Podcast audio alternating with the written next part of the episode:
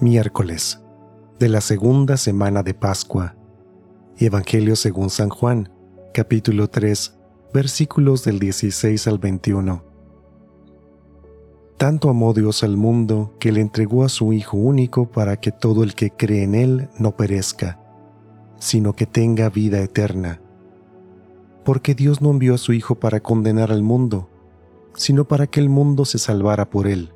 El que cree en Él no será condenado, pero el que no cree ya está condenado, por no haber creído en el Hijo único de Dios. La causa de la condenación es esta.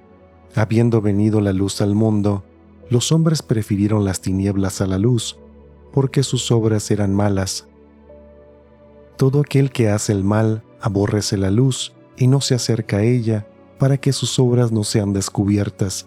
En cambio, el que obra bien conforme a la verdad se acerca a la luz, para que se vea que sus obras están hechas según Dios. Palabra del Señor.